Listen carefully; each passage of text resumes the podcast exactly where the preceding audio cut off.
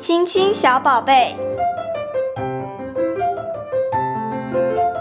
大家好，我是正义非营利幼儿园的李淑丽园长。今天呢，我们要来谈论的话题是：我的孩子上小班，上课一段时间之后呢，仍然哭哭啼啼，请问要坚持下去吗？还是让他先不要去上课比较好呢？这个问题呢，呃，其实蛮常被这样问到的。那通常呢，也比较容易呢发生是在。初次上送孩子上学的家长身上，对于这样的一个疑虑，呃，我会给一些建议。当新生在入学适应的时候呢，其实呢，呃，每个孩子呢会有不同。年龄层越小的孩子呢，而且他如果以前也没有上过学，就比较容易发生呢，早上要上学的时候跟爸爸妈妈的分离焦虑，会有哭哭啼啼的情绪，因为呢，他们对于主要照顾者的依附情感比较重。再加上呢，他们呢在生活照顾上呢是比较需要大人协助的。对于呢到学校这个陌生环境，面对不熟悉的人，他必须要花一点时间彼此适应。在这里呢，要提醒爸爸妈妈，要送孩子上学的时候呢，在这之前可以先培养孩子一些基本的自理能力，例如呢自己用餐、如厕等。这样呢也可以缩短孩子的适应期，他不会担心如果他不会吃饭怎么办。或者是那想上厕所呢，没有人帮忙。刚开始上学的时候呢，如果如果可以呢，我也会建议那个爸爸妈妈在第一天呢，不要很晚才接他，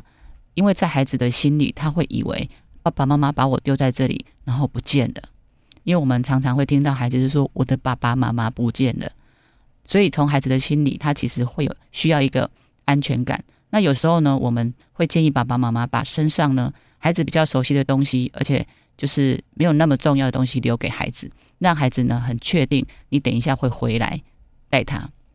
一一旦呢这个呃，如果呢爸爸妈妈呢在跟他分离的时候没有交代清楚，这样一个没有安全感的情绪呢，一旦被引发之后呢，其实后续的适应期呢也会拉得比较久。另外呢，如果我们要从气质的角度来说，事实上呢，每个孩子一生下来就有拥有所谓的天生的气质。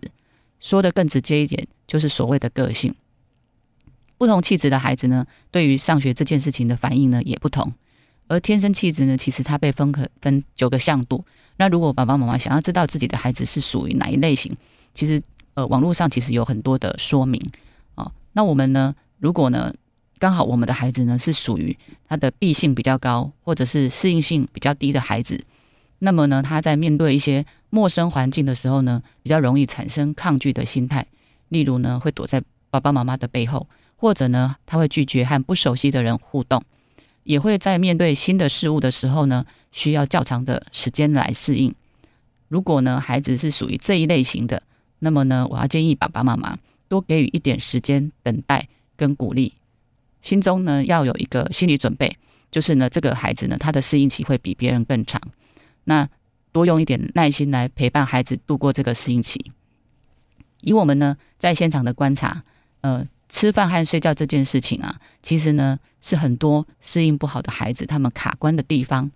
那也会建议爸爸妈妈呢多跟老师沟通，然后呢也协助呢老师来了解我们的孩子。但是呢这个过沟通的过程呢，就是不要过度介入，或者是呢要求呢老师让你呢一定要在教室陪他。尽早呢，让孩子呢对老师产生依附感，这样呢也会缩短适应期。